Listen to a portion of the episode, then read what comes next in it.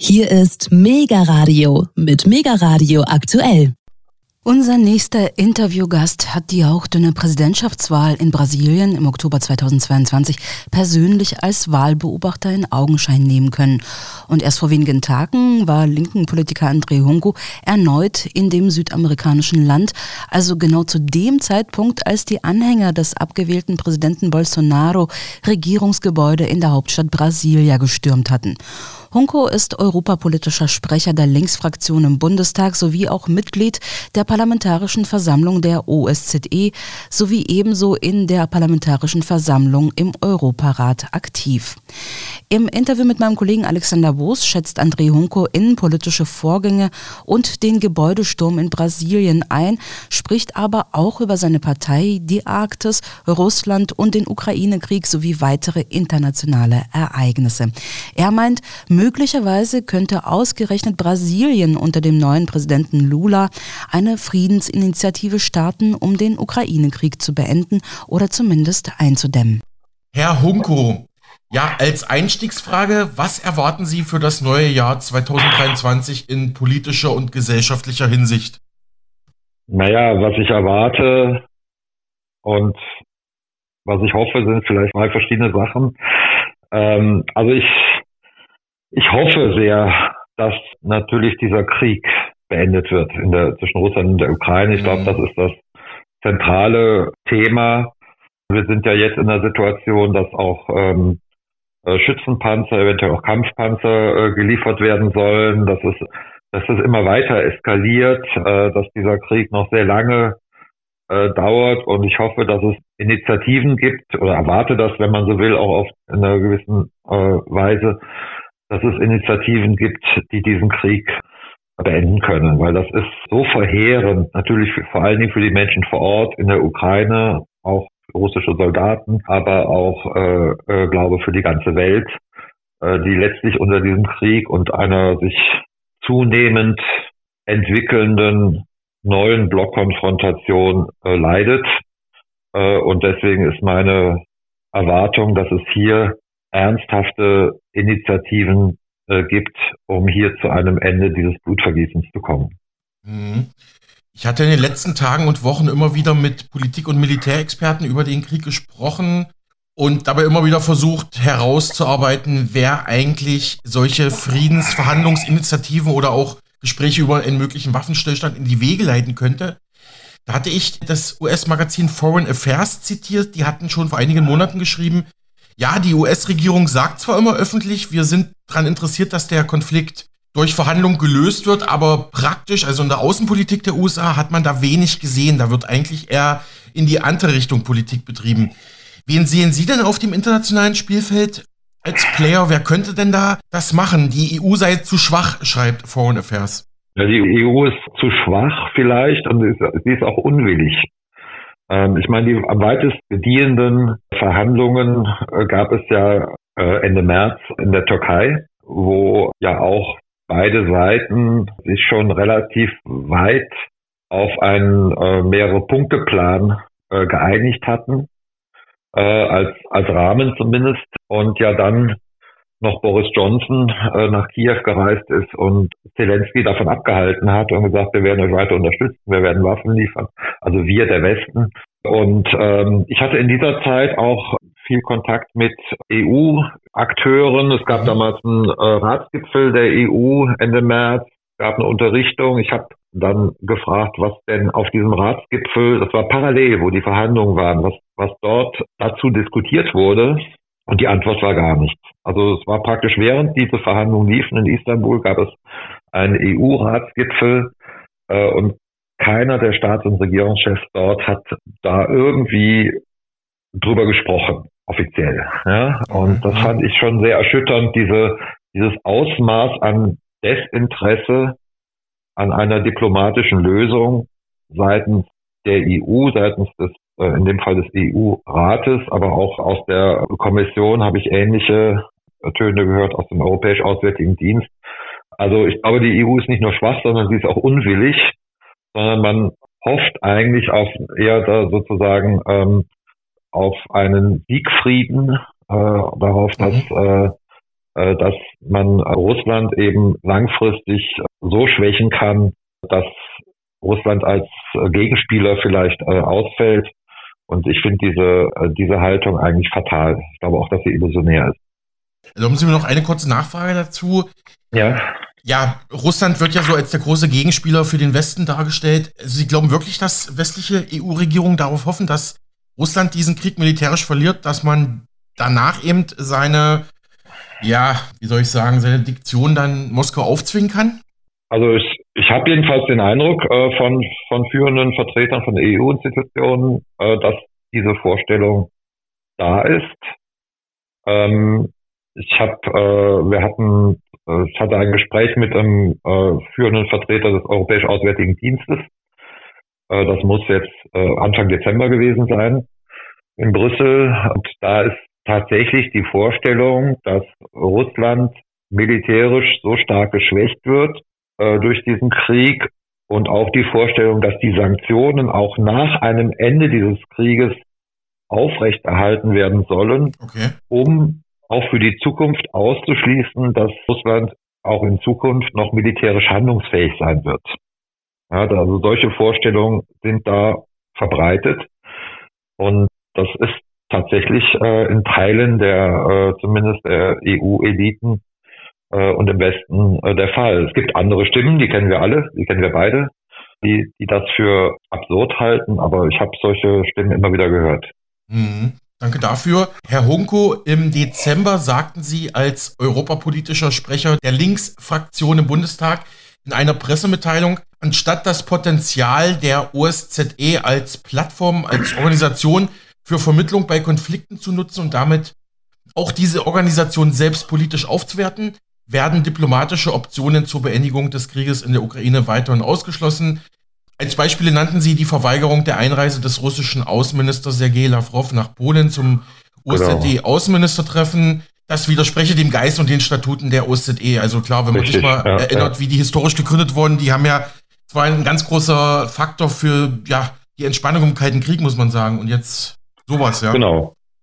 Ja, also das, das bezieht sich ja jetzt auf die Treffen der, der OSZE, das ist ja jetzt nochmal eine andere Organisation, ja, das ist ja die Organisation für Sicherheit und Zusammenarbeit in Europa, wie ja. Sie richtig sagen.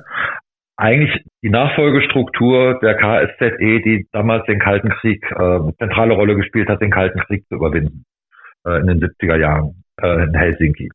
Also er hat 57 Mitglieder, da ist eben Russland Mitglied, da ist Belarus Mitglied, da ist Kasachstan Mitglied, alle Nachfolgestaaten der Sowjetunion, die europäischen Staaten, aber auch USA, Kanada. Und äh, da gibt es einmal im Jahr gibt's ein Außenministertreffen und es gibt dann so eine parlamentarische Versammlung. Und da bin ich jetzt auch Mitglied. Und diese parlamentarische Versammlung hat schon im Juli in Birmingham, hat sie da getagt, in Großbritannien, den russischen und belarussischen Abgeordneten die Visa verweigert. Also Großbritannien hat die Visa verweigert und deswegen konnten die nicht kommen. Und äh, dagegen habe ich protestiert damals schon, äh, weil ich gesagt habe, man muss, es muss ja, welche Ebene soll es denn noch geben, wo es überhaupt irgendeinen Austausch, auch meinetwegen Streit gibt, aber eben auch unter Abgeordneten. Und äh, das, dafür ist ja eigentlich genau diese, diese OSZE da. Aber das ist aufrechterhalten worden. Äh, und das wurde jetzt in Polen, in Warschau, Ende November auf Ebene der Parlamentarischen Versammlung äh, fortgesetzt, wo Polen auch diese Visa verweigert hat. Mhm. Äh, und dadurch sozusagen äh, diese, ja, diese Option zumindest, einen, wenigstens einen gemeinsamen Gesprächsraum zu haben, ausgesetzt wurde. Nun wird aber hier die nächste Sitzung im Februar in Wien sein äh, und die Österreicher werden die Visa erteilen. Also das wird jetzt sehr spannend im Februar ob es dann sozusagen auf der Ebene der Parlamentarischen Versammlung, die dort eine gemeinsame Auseinandersetzung geben wird mit russischen, mit belarussischen, mit westlichen, mit äh, ukrainischen äh, Abgeordneten. Also ich möchte da auf jeden Fall auch hinfahren. Äh, jetzt ist es nur so, dass die Ukrainer schon angekündigt haben, wenn die Russen kommen nach, nach Wien, dass sie da nicht teilnehmen werden und dass sie so lange nicht teilnehmen werden, bis äh, Russland hier auch ausgeschlossen äh, ist äh, aus der OSZE.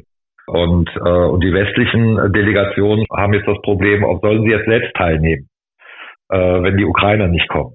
So, das wird, äh, gibt es jetzt im Hintergrund viele äh, Diskussionen, Auseinandersetzungen. Äh, das ist die eine Ebene, das ist die parlamentarische Ebene. Und ich sage ja immer, man muss schauen, dass man auf der parlamentarischen Ebene so viel Dialog ermöglicht, wie es äh, irgendwie möglich ist. Ne? Natürlich dann auch mhm. Klartext redet, auch den Krieg verurteilt, äh, aber es muss einen Dialograum geben. Dann haben wir das äh, eben des Ministerkomitees und da ist es tatsächlich so gewesen, dass Lavrov, das war eine Woche später, in, äh, damals auch in, auch in Polen, in Łódź, äh, dass Lavrov auch das Visum verweigert wurde. Meines Wissens das erste Mal in der Geschichte der OSZE, dass dann äh, dem Außenminister auf der Regierungsebene das Visum auch verweigert wurde. Und da gab es auch heftigen Protest. Dennoch haben die Russen teilgenommen, nämlich mit ihrem OSZE-Botschafter. Mhm. Aber es gab eben keine, äh, äh, keine Einreise von äh, Lavrov. Äh, aber das findet nur einmal im Jahr statt, dieses Außenministertreffen. Das wird erst Ende 2023 ähm, äh, wieder stattfinden. Ich weiß gar nicht genau wo. Äh, so, das war, war, war diese Sache. Aber ich finde halt, äh, die OSZE ist ja eigentlich diese Nachfolgestruktur zur Überwindung des Kalten Krieges. Äh, die ist ja deshalb gegründet worden. Die ist selbst viel zu schwach. Ja, das, da könnte man jetzt auch lange drüber reden, äh, dass die OSZE keine völkerrechtliche Verankerung hat, dass sie, äh, dass ernsthafte Strukturen in der OSZE nie wirklich aufgebaut worden sind, die verbindlicher sind. Aber dennoch ist sie ein wichtiges Dialogformat und das letzte vielleicht, was wir noch international haben, neben der UNO. Mhm. Äh, und deswegen äh, finde ich, dass man unbedingt an den an, an der OSZE als Vermittlungsstruktur festhalten sollte. Ja, so kann man natürlich auch Friedensgespräche torpedieren, indem man gar keine Einreisevisas für andere Gesprächspartner erteilt. Ne? Also das ist natürlich. Genau, das ist halt, ja. äh, ich meine, wie gesagt, die, ich meine, die, die, die OSZE hat ja ihren Sitz in Wien. Dort treffen sich praktisch die Regierungen über ihre Botschafter jede Woche am Donner Donnerstag. Ne? Da kommt im Augenblick nicht viel raus. Ja, das geht praktisch still, aber die sind ja da. Ja, äh, ähm, mhm. Oder man trifft sich auch genauso wie im UN-Sicherheitsrat. Ja, aber dann auf einer, auf einer parlamentarischen Ebene sollte man ja eigentlich mehr Dialog ermöglichen, weil man ja hat ja immer eine größere Schattierung von Abgeordneten, als man es bei den Regierungen hat. Ne? Ja. Äh, und dass das auch vielleicht auf der parlamentarischen Ebene jetzt äh, praktisch torpediert wird, wie ich das auch schon aus dem Europarat kenne von 2014, das finde ich halt völlig falsch. Die Begründung dafür, dass die Visa verweigert wurde, das war in Großbritannien, in Birmingham so, war, dass die Abgeordneten hier alle für den Krieg gestimmt hätten äh, in Russland äh, und in Belarus. Das stimmt so nicht. Ja. Belarus gab ja. da nie eine Abstimmung drüber. In Russland gab es eine Abstimmung über die Anerkennung der sogenannten Volksrepubliken. Ähm, da haben auch nicht alle Abgeordneten teilgenommen. Da gab es auch politisch bewusste Nichtteilnahme. Ähm, äh, aber es gab jetzt keine direkte Abstimmung, etwa was einen Krieg angeht, der dann auch die Bombardierung von Kiew beinhaltet, etwa. Ne? Und dann kommt ja auch hinzu, in autoritären Regimen ist das auch oftmals, wenn man eine andere Meinung hat, eben auch nicht so einfach, die zum Ausdruck zu bringen. Und deswegen sind ja persönliche Begegnungen auch auch äh, auch wichtig und sollten halt ermöglicht werden. Und ich bedauere sehr, dass ich eben äh, da auch keine keine Gelegenheit auf dieser Ebene habe, um, um hier mit den, etwa auch den belarussischen Abgeordneten zum Beispiel äh, zu reden. Ich mache mir da wenig Illusionen, ist, mhm. ist völlig klar. Ich weiß auch, wie, äh, wie selektiv äh, diese Delegationen zusammengesetzt werden. Äh, aber ich finde es eben trotzdem falsch, dass es gar keinen direkten parlamentarischen Austausch mehr gibt. Herr Hunko, Sie sind ja ein Kenner der Welt- und Europapolitik. In welchem Verhältnis stehen denn Brüssel und die OSZE-Leitung aktuell? Könnte man nicht da über die Schiene? Ich meine, die, die OSZE ist ja auch, ist ja auch eine europäisch verankerte Organisation. Oder gibt es da vielleicht auch Austausch und das läuft alles so, äh, wie es laufen soll, nur dass man eben bei diesen Außenministertreffen, bei diesen parlamentarischen Treffen dann die russischen Delegierten draußen hält? Naja, ich meine, die OSZE ist halt eine hat ja mit der EU erstmal nicht direkt was zu tun. Mhm. Ja, darum frage ich. Äh, ähm, man muss auch mal die Proportionen sehen in der internationalen Politik, wenn man sich mal das Budget anschaut. Das Verhältnis des äh, Budgets der OSZE zur EU ist etwa 1 zu 1000.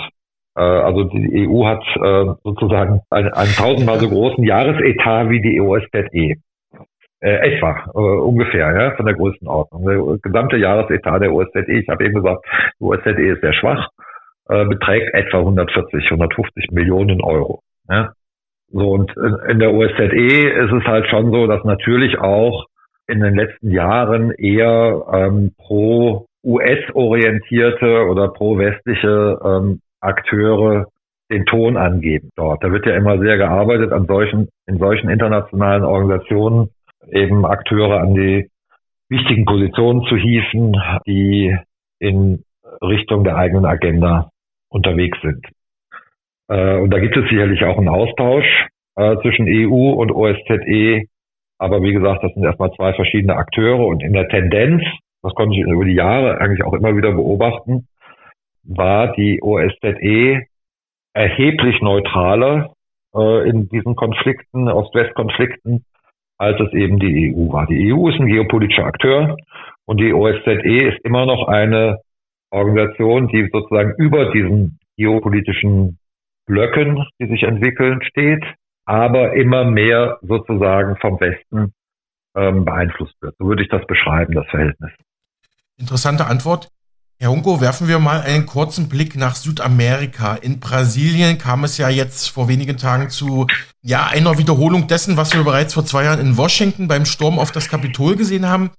Anhänger des abgewählten Präsidenten Bolsonaro, des manche nennen ihn rechtsextremen Präsidenten Bolsonaro, haben tatsächlich Regierungsgebäude in Brasilia gestürmt, auch das Gebäude vom obersten Gerichtshof.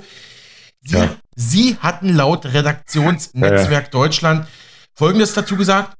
Der Bolsonarismus habe der ganzen Welt sein hässliches, antidemokratisches und damit faschistisches Gesicht gezeigt. Können Sie das für unsere Hörerschaft nochmal kurz erklären, was Sie damit meinen? Ja, ich war ja, ich war jetzt, in, ich war sowohl zur Wahl äh, mhm. als Wahlbeobachter in Brasilien im Oktober, äh, als auch jetzt äh, bei der Amtseinführung von Lula, weil ich diese Wahl für eines der ganz zentralen internationalen Ereignisse gehalten habe und noch halte. Äh, und ich war auch da, als, als jetzt dieser Sturm auf das, also jetzt nicht unmittelbar bei den Ereignissen, aber ich war noch in Brasilien, als, als ja dieser Putschversuch, sagen manche, okay. äh, äh, stattgefunden hat. Äh, und natürlich war es auch für mich dann auch während der Situation ganz zentral, auch aus, aus eigener aus eigener Sicherheitsüberlegung heraus, äh, das richtig zu versuchen einzuschätzen. Also erstmal, es ist ja so, ich würde ihn auch als rechtsextrem bezeichnen, in der Tat, äh, Bolsonaro. Er hat ja schon vor der Wahl im Oktober gesagt, dass er ein Wahlergebnis, das ihn abwählt, nicht anerkennen wird. Immer wieder Äußerungen in diese Richtung gemacht. Es gab dann ähm, diese Wahl, dass alle internationalen Beobachter, auch, auch ich selbst, äh, schätzen, dass die Wahl jetzt manipulationsfrei abgelaufen ist, ja, dass diese Wahlmaschinen, dass das alles in Ordnung war, wie das da ist. Lula hat das gewonnen und es gab das Einzige, was es gab, war eben, dass bolsonaristische Polizeieinheiten im Nordosten, also in der Hochburg von Lula, mhm. äh, dass die dort ähm, hunderttausende Wähler blockiert hatten, also die Busse blockiert hatten, die zu den Wahllokalen unterwegs waren. Äh, also es gab, wenn dann, eine Verzerrung noch in die, in die andere Richtung. Aber an der Wahlsieg Lulas gibt es überhaupt keinen Zweifel. Und es gibt auch keine in, ernsthaften internationalen Akteure, die das äh, in Frage stellen. Dennoch hat Bolsonaro dann das Wahlergebnis nicht offen anerkannt. Er hat zwar die Übergabe der Amtsgeschäfte einleiten lassen, aber er hat nie Lula sozusagen zum Wahlsieg gratuliert, was wir so als Ritual immer kennen hier nach den, nach den, nach Bundestags- oder Landtagswahlen in Deutschland. Äh, er hat auch das, was üblich ist, dass der, der, der scheidende Präsident dem neuen Präsidenten diese Präsidentenschärpe überreicht am Tag der Amtsübergabe. Daran hat er nicht teilgenommen. Er ist kurz vorher nach Florida, hat sich nach Florida abgesetzt. Mhm. Und äh, dann ähm, das ist auch zum ersten Mal in der Geschichte Brasiliens, dass, äh, dass der scheidende Präsident das nicht gemacht hat. Ja, und dann ist äh, praktisch ähm, äh, haben seine Anhänger am 8. Januar, jetzt vor drei Tagen, praktisch äh, etwa 4000 nach meinen Schätzungen, haben den Kongress, das oberste Gericht und äh, den Präsidentenpalast gestürmt und verwüstet. Ja, also damit sozusagen auch ihre Verachtung für die ja die zentralen demokratischen Institutionen Brasiliens zum Ausdruck gebracht. Ja, und das sind ja die Bilder, die um die Welt gegangen sind, erinnern natürlich auch an den Kapitolsturm.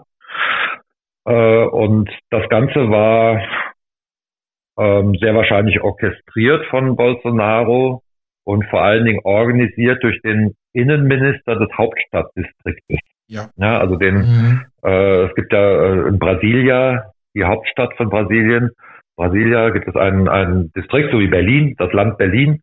Und der dortige Innenminister, Torres heißt der, äh, der hat das ähm, sozusagen organisiert, ist aber auch am Tag vorher nach Florida ja, geflogen. Äh, und der wahrscheinlich war auch der Gouverneur, also sein Chef, der sozusagen der Ministerpräsident von Brasilia, der Hauptstadt, äh, auch involviert. So, die, der ist jetzt abgesetzt. Ich sag mal, dieser, dieser Horrorspuk ist vorbei, sind viele äh, festgenommen worden.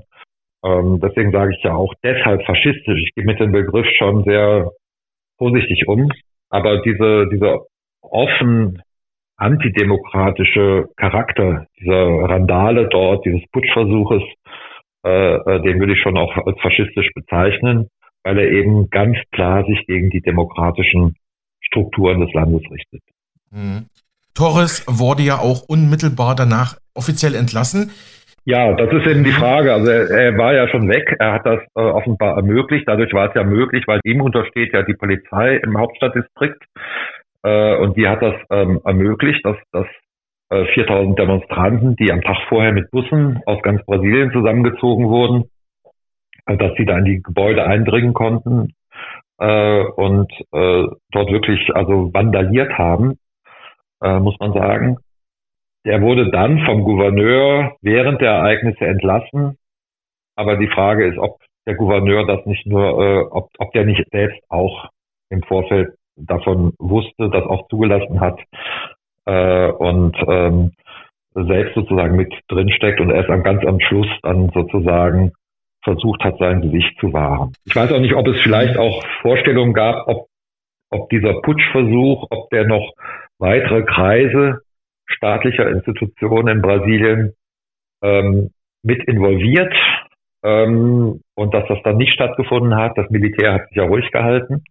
Ja, das ist ja immer ein Problem gewesen in Brasilien. Das Brasilien war lange Militärdiktatur, die aktive Rolle des Militärs, aber das Militär hat sich ja nicht äh, auf die Seite der Putschisten dargestellt. Mhm. Und ob es da so Vorstellungen gab, das ist mir unklar. Die Bolsonaristen demonstrieren ja seit seit Wochen eigentlich seit dem äh, 30. Oktober, seit dem zweiten Wahlgang äh, vor den Militärkasernen, haben da zum Teil Camps aufgebaut, auch in Brasilia, in der Hauptstadt, und fordern ja das Militär auf, äh, zu putschen, mhm. ohne dass das Militär das tut.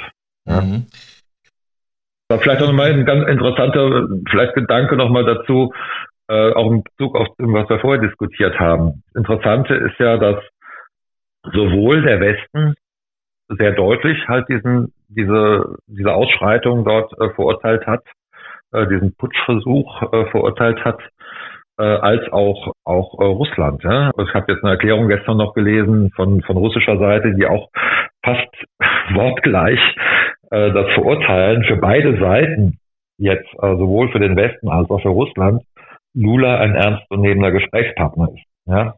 Und er selbst, Lula hat ja angekündigt, schon im Wahlkampf, aber auch jetzt nach, nach, nach dem Wahlsieg, äh, dass er sich bemühen wird, diesen Krieg zu beenden in Russland und in der Ukraine. Und äh, dass er vielleicht auch eine internationale Koalition hinbekommt, die hier eine Rolle spielen kann. Äh, ich finde es sehr interessant, dass am Tag der Inauguration Lula hat nur zwei relevante Tweets gemacht. Einmal einen zu Steinmeier, der war auch da. Der Bundespräsident mhm. war zur Amtseinführung von Lula in Brasilien, äh, was überaus ungewöhnlich ist, weil noch nie ein Bundespräsident okay. äh, bei einer lateinamerikanischen Amtseinführung war. Ja, das ist das erste Mal in der Geschichte gewesen. Das heißt auch, dass die Bundesregierung äh, völlig zu Recht dieser Wahl eine außerordentliche Bedeutung beimisst und auch der der Stabilität sozusagen der, der demokratischen Institutionen ähm, auch eine außerordentliche Bedeutung beimisst. Dass, der, dass sozusagen das Staatsoberhaupt aus Deutschland äh, am 1. Januar dahin gefahren ist. Äh, das ist außergewöhnlich. Und äh, dazu hat Lula einen Tweet gemacht, die haben sich da getroffen und ähm, dann hat er einen kombinierten russisch- und ukrainischen Tweet gemacht, der ähm, gleichermaßen, also da war die Föderationsratsvorsitzende aus Russland, war auch dort und hat die sozusagen die Glückwünsche von Putin überbracht und der stellvertretende Ministerpräsident aus der Ukraine war dort und hat die Glückwünsche der Ukraine überbracht. Und Lula macht sozusagen einen kombinierten Tweet mit beiden, äh, mit beiden mhm. ähm, von Russland und der Ukraine zusammen in einer Sprache, die geeignet ist, später als Vermittler dort ähm, eben auch tätig sein zu können. Äh, und äh, das fand ich sehr bemerkenswert, weil er hat gesagt, äh, dass, dass er möchte, dass dieser Krieg so schnell wie möglich beendet wird und bringt sich hier auch in eine Position, die das ermöglicht. Also ich fand das wirklich ähm, sehr interessant. Ja, hochspannend. Also wenn da tatsächlich, ja, hochspannend, wenn da tatsächlich Brasilien am Ende ähm, der Staat wird, der da vielleicht die Friedens... Da ist ja nicht nur Brasilien, aber man aber muss als, halt wissen... als vorangehender Staat. Hm. Ja, Brasilien ist ein starker Akteur. Das ist ein Land mit 200 Millionen Einwohnern. Das ist ein, ein G20-Land. Das ist äh, äh, und Lula ähm, ist ja einer der Initiatoren auch der BRICS gewesen, der BRICS-Staaten. Und er wird den BRICS-Prozess auch wieder ähm, äh, äh, Schwung verleihen. Er wird versuchen, äh, BRICS wiederzubeleben also das Bündnis Brasilien, Russland, Indien, China, Südafrika. Ähm, und, äh, äh, und er wird nach, mein, nach meiner Einschätzung eben versuchen, Länder, die auch in eine ähnliche Richtung unterwegs sind. Das ist ja nicht so, dass die ganze Welt hier nur diesen Krieg befeuert und sich auf eine Seite stellt, sondern es gab immer wieder Initiativen, zum Beispiel von Mexiko, von Südafrika, äh, von, von vielen Teilen der Welt, ähm, äh, die, die hier in, äh, eigentlich in eine Verhandlungslösung äh, äh, orientieren. Und diesen, das wird äh, Lula versuchen zu forcieren äh, und vielleicht dem noch etwas mehr Gewicht verleihen, weil Brasilien ist jetzt nun auch nicht ganz schwach als Akteur äh, und äh, eben mit guten Beziehungen eben auch traditionell zu Russland und auch zu China. Äh, und äh, von daher könnte er tatsächlich da eine Rolle spielen. Ja, spannend. Wie, wie ich schon sagte, spannend. Mich haben, mich haben, da, ich habe dann äh, scherzhaft, äh, mich haben, habe ja viele, viele äh, Gespräche auch geführt. Ich war ja auch offiziell, ich war ja offiziell für den äh, Bundestag auch äh, sozusagen zur Amtseinführung dort.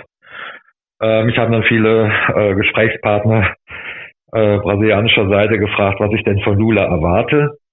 Da habe ich halt gesagt, äh, scherzhaft ein bisschen, dass er die Welt rettet, aber schon eben äh, mit Anspielung darauf, dass ich da eine gewisse Hoffnung habe, dass er international eben in diese Richtung unterwegs sein wird, äh, dass es ähm, wirklich zu einem zu, zu, zu einem ernsthaften, ja, eine gewichtige Vermittlungsinitiative international stattfindet, was den Krieg Russland-Ukraine angeht.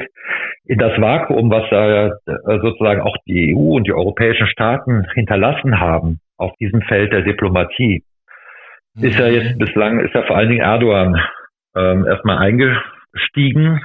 Aber das ist meines Erachtens eben, macht das eben auch aus sehr ähm, durchschaubaren türkischen Interessen heraus und äh, das, das wird nicht ausreichen. Aber ich glaube, wenn es eben eine breiter aufgestellte Initiative international gibt, dass das vielleicht mehr Aussicht auf Erfolg hat. Herr Hunko, erstmal vielen Dank für diesen ganzen Frage-Antwort-Komplex. Sehr interessant. Ähm, erlauben Sie mir noch eine Frage zur Linken, zu Ihrer Partei. Ich hatte, ja. in den, ich hatte in den letzten Wochen und Monaten immer wieder Interviews, unter anderem mit Dr. Dieter Dehm, Ihrem Parteikollegen, oder Andreas ja. Wehr vom MEZ Berlin geführt zur ja, Krise der Linken, muss man ja sagen. vor allem auch zu den Debatten um Frau Wagenknecht, Frau Sarah ja. Wagenknecht. Wie blicken Sie aktuell auf Ihre Partei und vielleicht auch auf die Stabilität Ihrer Fraktion im Bundestag? Naja, ich sag mal ganz ehrlich, durchaus mit gemischten Gefühlen. Ich glaube einerseits, dass die, die Zeit schreit eigentlich nach einer linken Partei, die ähm, auch ganz klar für, für, für Frieden eintritt und auch für natürlich für soziale Gerechtigkeit. Und ich glaube, dass die Partei Die Linke in den letzten Jahren eigentlich den Anforderungen nicht wirklich gerecht geworden ist. Gab einen sehr interessanten Text jetzt vor, vor wenigen Wochen von Michael Brie, der macht das an drei, also Michael Brie ist, kommt so ein bisschen, ist so ein, naja, ein Theoretiker eigentlich aus dem ich sag mal, aus dem PDS-Establishment, der jetzt nie, nicht dadurch aufgefallen ist, dass er stark von der Parteilinie in der Vergangenheit abgewichen ist. Und der macht, sagt halt, dass es drei Bruchpunkte gibt in den letzten Jahren für die Linke. Das war die Art und Weise, wie auf die äh, Flüchtlingskrise, Migrationskrise ab 2015 reagiert wurde. Das war die äh, Frage der Corona-Politik und jetzt die, die Reaktion auf den Ukraine-Russland-Krieg. Und auch aus meiner Sicht ist die Linke in diesen drei Punkten, wie soll ich das ausdrücken, ihrer Aufgabe nicht, nicht gerecht geworden. Ja, also die, äh, meines Erachtens, äh, zum Beispiel jetzt zum Krieg, muss es eine viel klarere Orientierung geben auf Diplomatie statt auf Waffenlieferungen und auf äh, Sanktionen. Und meines Erachtens ist die Linke in all diesen drei äh, Punkten immer hat sich viel zu sehr ähm, ja einer vorherrschenden Stimmung, einer etablierten Meinung äh, angepasst und gehofft, durch diese Anpassung besser durch diese durch diese Zeit zu kommen. Ich halte das für für illusionär. Und das wird sich jetzt zeigen. Ich verwage da keine Prognose. Äh, ich finde, Sarah Wagenknecht hat das immer wieder deutlich gemacht. Ich bin ja jetzt nicht mit jeder Detailaussage vielleicht einverstanden, aber in den großen Linien mhm. hat sie das auch in diesen drei Fragestellung, ähm, äh, meine ich, ähm, die Probleme angesprochen, sehr prononciert, sehr deutlich gemacht äh, und deshalb sich auch eine unglaubliche Reputation erarbeitet, ein Charisma erarbeitet, ja? auch ähm, Shitstorm, der dann notwendig entsteht, wenn man der herrschenden Meinung widerspricht, ausgehalten, stärker daraus hervorgegangen. Äh, und das finde ich schon äh, sehr ähm, äh, beeindruckend und auch richtig. Äh, und ich finde, dass man daran sich viel, viel stärker orientieren sollte. Ob das irgendwann zum Bruch kommt, das vermag ich jetzt nicht zu, zu prognostizieren. Es wäre eigentlich fatal, weil die, weil die Zeit eigentlich ähm, eine, eine wirklich echte, auch kritische und ähm, widerständige und auch ähm, ja ein Stück weit anti-Establishment orientierte Linke dringend bräuchte. Mhm. Im November 2022 berichtete Heise Online Telepolis exklusiv über eine kleine Anfrage ihrer Fraktion, Herr Hunko. Demnach sind sämtliche deutsche Kooperationen mit dem größten Arktis-Anrainerland Russland gestoppt, natürlich aufgrund des Krieges. Für Sie, Herr Hunko, habe die Bundesregierung also, damit ja. das Kind mit dem Bade ausgeschüttet. Also im Prinzip werden hier Arktisforscher für politische Fehlentscheidungen der Eliten bestraft. So nenne ich das jetzt mal. Oder? Ja, also ich habe, das war eine, das war eine Anfrage von mir halt zur Arktispolitik, weil es gab ja zwischen, vor allen Dingen zwischen Deutschland und Russland, äh, eine sehr intensive wissenschaftliche Kooperation in der Arktis, auch mit Blick auf den Klimawandel. Da geht es um Forschungsstationen, die dort die Veränderungen in der Arktis äh, ähm, auch messen, ähm, entsprechend Daten übermitteln, äh, weil das Auftauen des Permafrostes ähm, äh, ein, ein, ein ganz großes Problem sein kann, ja, weil das auch sozusagen so ein, Kipppunkt, so ein Kipppunkt äh, darstellen kann in, in der Frage des äh, Klimawandels. Deswegen sind solche Forschungskooperationen eigentlich, ähm, wenn man die den Klimawandel ernst nimmt, unglaublich unverzichtbar. Also äh, und ähm, mhm. mit, mit Beginn dieses äh, äh, jetzt des äh, Krieges ähm, im Februar äh, sind von deutscher Seite halt diese Kooperationen eingestellt worden, äh, was ich fatal finde. Und äh, äh, so dazu hatte ich eine ziemlich umfangreiche kleine Anfrage gemacht äh, äh, und ich finde halt, dass ähm, äh, bestimmte, ähm, das gilt auch für kulturelle Sachen, aber eben auch für solche wissenschaftlichen Projekte, dass die unabhängig, äh, ähm, weil sie auch so unglaublich wichtig sind, dass sie eigentlich weiterlaufen sollten. Äh, auch eher auch äh, zum Beispiel Städtepartnerschaften, äh, sind ja auch viele eingestellt ja. worden. Mhm. Äh, und ich sehe das in, in so einem äh, Kontext und ich finde, dass ich kann es ja verstehen, dass man mit bestimmten Leuten jetzt nicht in, äh, auf russischer Seite, äh, die jetzt unmittelbar ähm, eine Verantwortung tragen äh, für für die Kriegshandlungen oder vielleicht auch für innenpolitische Repressionen in Russland, dass man mit denen nicht kooperieren will. Äh, aber ähm, das Kind mit dem Bade ausgeschüttet heißt, dass, dass hier auf allen Ebenen kulturell, wissenschaftlich, Städtepartnerschaft, äh, Kooperationen abgebrochen äh, worden sind, äh, die ich für falsch halte und auch für fatal halte, wenn man, wenn man die Frage des Klimawandels ernst nimmt. Mhm. Auch Dr. Erhard Krome und Dr. Siegfried Fischer vom Potsdamer Welttrends-Institut für internationale Politik hatten im Gespräch mit uns betont, im Prinzip sind die, im Prinzip ist das russisch-westliche Verhältnis jetzt vermutlich auf Jahre, wenn nicht Jahrzehnte absolut desaströs zerstört. Ne? Und das, das weitet sich natürlich dann auch auf Kultur- und Wissenschaftsbereiche aus. Ne? Also Genau, das wird auf allen Ebenen, so werden die Brücken halt niedergerissen. Ähm, ich sag mal, ohne Rücksicht auf, auf Verluste, auf, auf, auf eine Zeit danach, auf, äh, äh, auf eben solche Sachen wie äh, eben äh, Klimawandel, was ja doch ein Menschheit, gemeinsames menschheitliches Problem ist. Ähm, also ich finde das äh, nicht richtig. Ich zitiere vielleicht noch einen Interviewpartner von uns. Der Chef-Volkswirt von Degussa Goldhandel, Thorsten Polleit, sagte gegenüber uns, diese Sanktionen gegen Russland, die von westlichen Staaten verhängt werden, das ist eigentlich ein Unding. Damit greift man direkt in die Wirtschaft ein. Ein Staat hat mir nicht vorzuschreiben, mit wem ich Handel treibe und Geschäfte mache. Weiß nicht, ob Sie nochmal die Sanktionen kurz kommentieren wollen.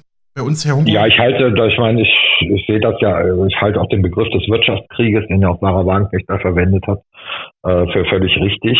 Man hat äh, sozusagen auf den verurteilenswerten 24. Äh, Februar auf den Einmarsch Russlands in die Ukraine mit einer ähm, mit dem umfangreichsten Wirtschaftskrieg, den es wahrscheinlich jemals gegeben hat, äh, äh, ähm, äh, reagiert mit mittlerweile neuen Sanktionspaketen der EU, äh, mit der Vorstellung, dass ähm, durch diese Wirtschaftssanktionen ähm, Russland so geschwächt wird, dass es nicht weiter den Krieg führen kann. Und das ist, das halte ich für absurd.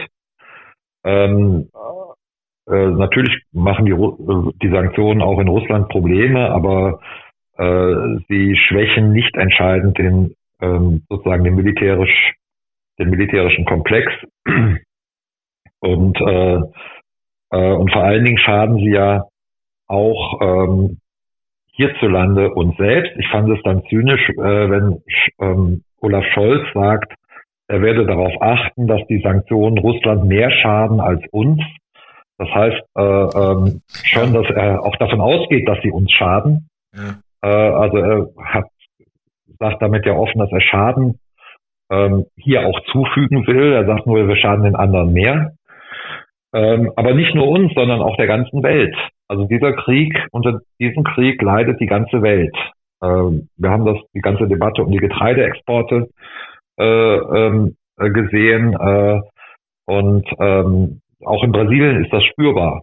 Äh, und das ist auch ein Motiv, warum Lula sagt, äh, er möchte diesen Krieg so schnell wie möglich beenden, weil auch Brasilien leidet darunter und, und, und, und viele Teile der Welt.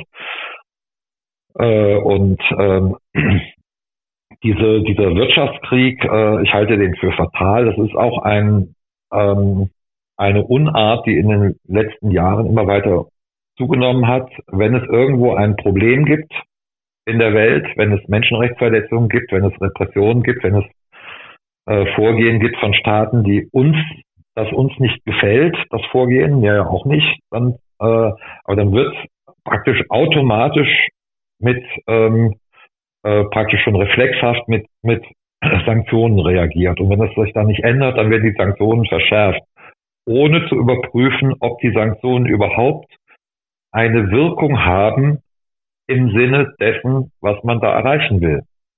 Ja, also wir haben gegen Belarus äh, riesige Sanktionen gemacht, als äh, nach diesen Präsidentschaftswahlen in, in Belarus, die auch meines, nach meiner Einschätzung nach äh, äh, ähm, äh, gefälscht waren. Ähm, äh, man hat die Flugverbindungen abgebrochen, alles Mögliche, das Land immer weiter isoliert äh, und sozusagen dann auch in die Arme äh, Russlands getrieben. Hat es irgendeine, hat es die Situation verbessert? Nein. Und jetzt macht man das äh, mit Russland und wird dadurch dann die Verbindung von Russland und China weiter äh, notgedrungen ähm, äh, verstärken. Wird es zu einer Verbesserung der Situation führen? Wird es zu weniger Kriegsbereitschaft in Russland führen? Wird es zu weniger Repression das, äh, dort führen?